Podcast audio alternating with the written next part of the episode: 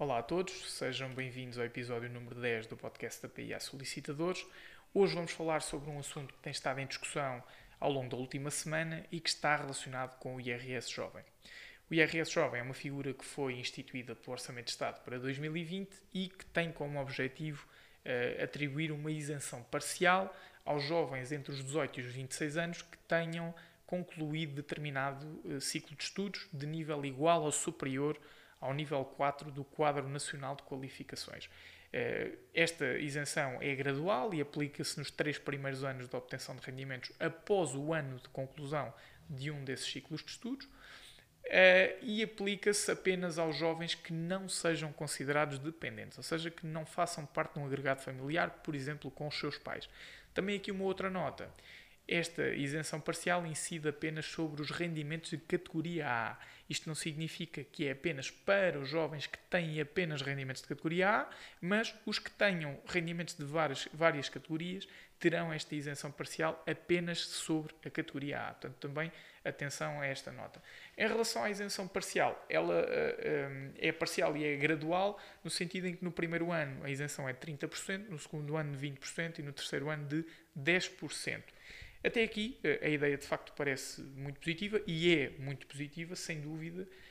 A primeira dificuldade e incongruência começa naquilo que está uh, no uh, artigo 2b, número 5. O artigo 2b é o artigo que regula o IRS jovem. O tal artigo foi aditado ao Código do IRS pelo Orçamento de Estado para 2020. E o número 5, aquilo que diz é que a identificação fiscal dos sujeitos passivos que concluam em cada ano um dos níveis de estudos uh, de nível uh, 4 ou superior do quadro nacional de qualificações é comunicada à autoridade tributária e aduaneira nos termos a definir por portaria conjunta dos Ministérios das Finanças, Ensino Superior e Educação. Ora, aqui a ideia parece clara. Aqui a ideia é garantir que a autoridade tributária tem acesso a uma lista completa de todas as pessoas que concluíram o, estes níveis de estudos uh, em cada ano. A ideia aqui parece de facto muito boa. O que aconteceu este ano foi precisamente o contrário. Portanto, houve, uh, diria, milhares de, de, jovens a tentar aceder a este regime, por entenderem que de facto têm direito a este regime, e as declarações foram consideradas como certas, portanto, foram validadas, foram consideradas como certas. Na verdade, no próprio portal das finanças foi dada a indicação de que tinha já sido dada a ordem de reembolso ou a ordem de emissão para notificação de cobrança. E eh, a verdade é que dois meses depois, para muitos dos casos, dois meses depois da submissão da declaração modelo 3 do IRS, começam então a surgir notificações massivas de divergências na declaração de IRS. Divergências no sentido em que os jovens deveriam agora comprovar que tinham terminado determinado ciclo de estudos.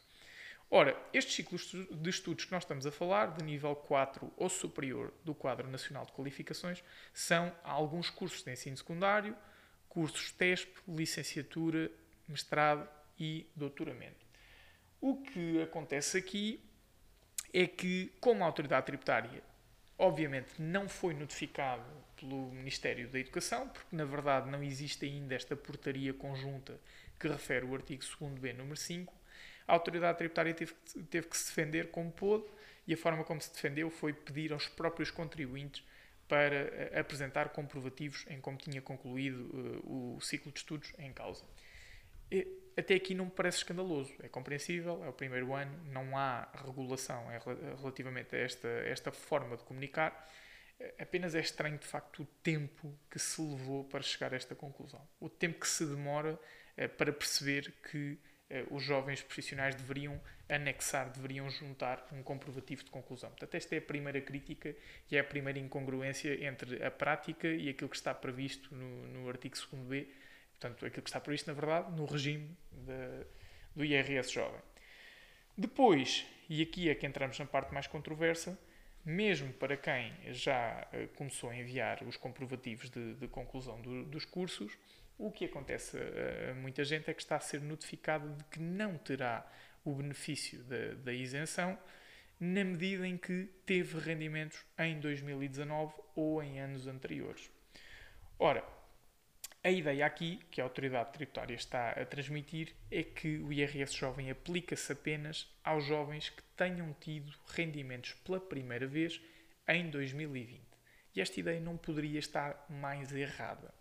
De facto, quem olha para o artigo 2b não retira esta informação, nem neste sentido, nem em sentido contrário, eh, e portanto, obviamente, aqui daria espaço para interpretações, mas o Orçamento de Estado, que institui este artigo 2b, tem uma norma uh, transitória, uma disposição transitória, que tem uma função explicativa e que vem completar o raciocínio deste artigo 2b.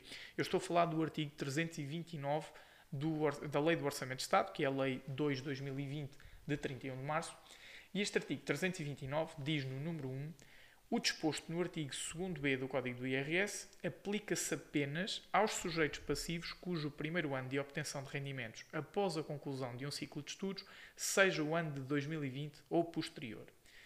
E eh, esta frase, de facto, daria razão à autoridade tributária se tivesse a seguinte formulação. O disposto no artigo 2b do Código do IRS aplica-se apenas aos sujeitos passivos cujo primeiro ano de obtenção de rendimentos seja o ano de 2020 ou posterior. Mas a verdade é que há aqui uma expressão que nós não podemos ignorar porque ela está lá escrita. E essa expressão é primeiro ano de obtenção de rendimentos após a conclusão de um ciclo de estudos. Portanto, reparem, se nós temos alguém que obteve rendimentos em 2016, 2017, 2018, de repente conclui um ciclo de estudos, como por exemplo uma licenciatura em 2019. O que é que acontece? 2020 é de facto o primeiro ano de obtenção de rendimentos após a conclusão daquele ciclo de estudos, o ciclo de estudos de 2019. Portanto, o ano de 2020 é de facto o primeiro ano de obtenção de rendimentos após o ano de conclusão do ciclo de estudos. A quem é que não se aplicaria o IRS jovem à luz daquilo que é o artigo 2b e a complementação feita por este artigo 329, número 1? A quem, por exemplo, tenha concluído a licenciatura em 2018 e tenha obtido rendimentos em 2019. Aqui, de facto, o primeiro ano de obtenção de rendimentos, após a conclusão do ciclo de estudos, não é o ano de 2020. Vamos então a outro caso. Alguém que conclui a licenciatura em 2017, que conclui o mestrado em 2019 e que, obviamente, concluindo a licenciatura em 2017, obteve rendimentos em 2017, 2018, 2019, 2020, por aí fora. Mas a verdade é que há uma conclusão de um dos ciclos de estudos previstos no artigo 2b, que é o mestrado. Essa conclusão ocorre em 2019 e, portanto, o primeiro ano de obtenção após a conclusão de um ciclo de estudos, neste caso o mestrado, é o ano de 2020.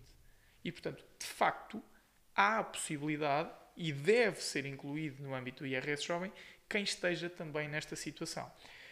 Para além disto, e para além desta interpretação que é uh, clara, e portanto eu estou praticamente a ler o artigo 329, número 1, desafio-os também a ler e a tentar acompanhar este, este raciocínio, nem que tenham que voltar 20 ou 30 segundinhos atrás neste, neste podcast.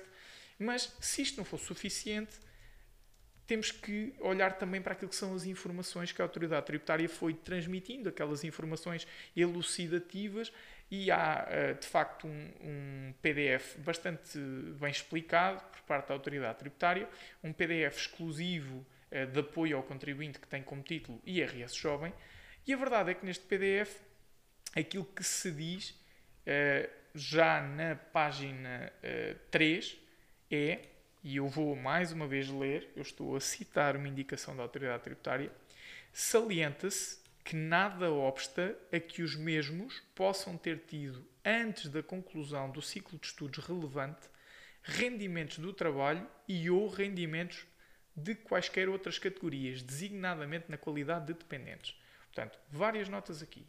Primeiro, nada obsta a que os mesmos possam ter tido, antes da conclusão do ciclo de estudos relevante, quando se utiliza aqui a expressão ciclo de estudos relevante, significa que poderão existir aqui vários ciclos de estudos em causa, nomeadamente para quem conclui licenciatura, mestrado e doutoramento num espaço de 5, 6 anos, poderia ter aqui eh, vários ciclos de estudos eh, pelos quais ser regulado relativamente ao IRS eh, jovem. E, portanto, ciclo de estudos relevante. Neste último caso que, que eu vos dei, da licenciatura concluída em 2017 e o mestrado concluído em 2019, o ciclo de estudos relevante é o ciclo de estudos mestrado. Depois, nada obsta que tenham tido rendimentos do trabalho e ou rendimentos de quaisquer outras categorias. Portanto, reparem, nem mesmo o facto de terem havido aqui rendimentos como, por exemplo, rendimentos prediais, rendimentos de categoria B, uh, nada disto obstaria a poder beneficiar do IRS jovem. Eu vou ler o parágrafo antes deste. O IRS jovem apenas se aplica à obtenção de rendimentos no ano de 2020 ou posterior, após a conclusão de um ciclo de estudos, pelo que, ao primeiro ano a considerar, não se aplica o ano em que os jovens concluem o ciclo de estudos, permitindo-se assim que possam beneficiar desta isenção relativamente a um ano inteiro de rendimentos. Portanto, não há aqui qualquer tipo de raciocínio que possa permitir à autoridade tributária dizer não podes beneficiar do IRS jovem na medida em que tiveste rendimentos em 2019, 2018, 2017, quando não só, é, portanto, primeiro, não só a legislação não dá minimamente essa margem à autoridade tributária. Eu estou a falar da articulação do artigo 2b com o artigo 329 uh, eh, da, da lei que, do Orçamento de Estado para 2020. E depois, quando ainda por cima temos notas informativas da autoridade tributária, folhetos informativos que estão disponíveis publicamente, que foram disponibilizados nos sítios online da autoridade tributária, nos quais se diz nada obsta, e, e a frase até começa com a expressão salienta-se, que nada obsta a que os mesmos possam ter tido, antes da conclusão do ciclo de estudos relevante, rendimentos do trabalho e ou rendimentos de quaisquer outras categorias, designadamente na qualidade de dependentes. Portanto, não há aqui qualquer tipo de margem para ser recusado o acesso ao IRS jovem.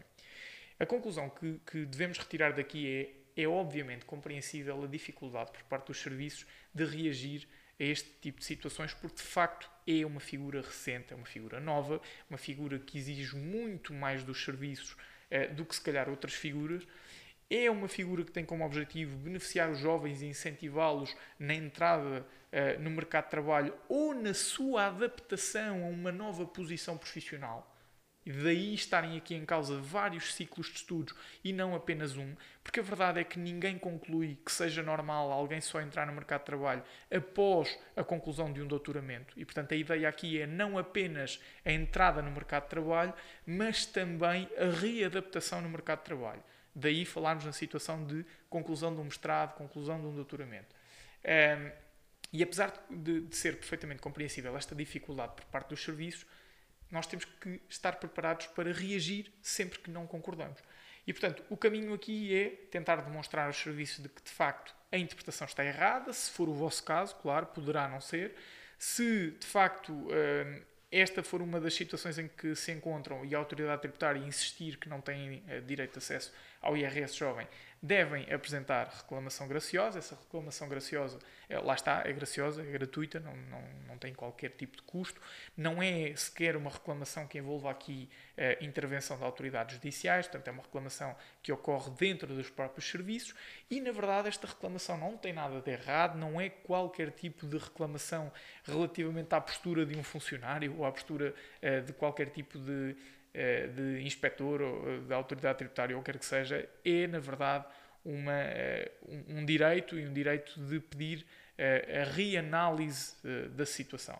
Portanto, esta é a análise que faço, esta é a análise que me parece mais adequada àquilo que é a interpretação do artigo 2b com o artigo 329 e, claro, apesar de não ser lei, não deixa de ser moralmente vinculativo uh, também a análise deste, deste folheto informativo por parte da, da, autoridade tributária e, portanto, espero que realmente haja aqui um reajuste de, da postura da autoridade tributária e, não havendo, certamente nós vamos dar novidades ou em artigo no nosso website ou em mais um episódio aqui do podcast.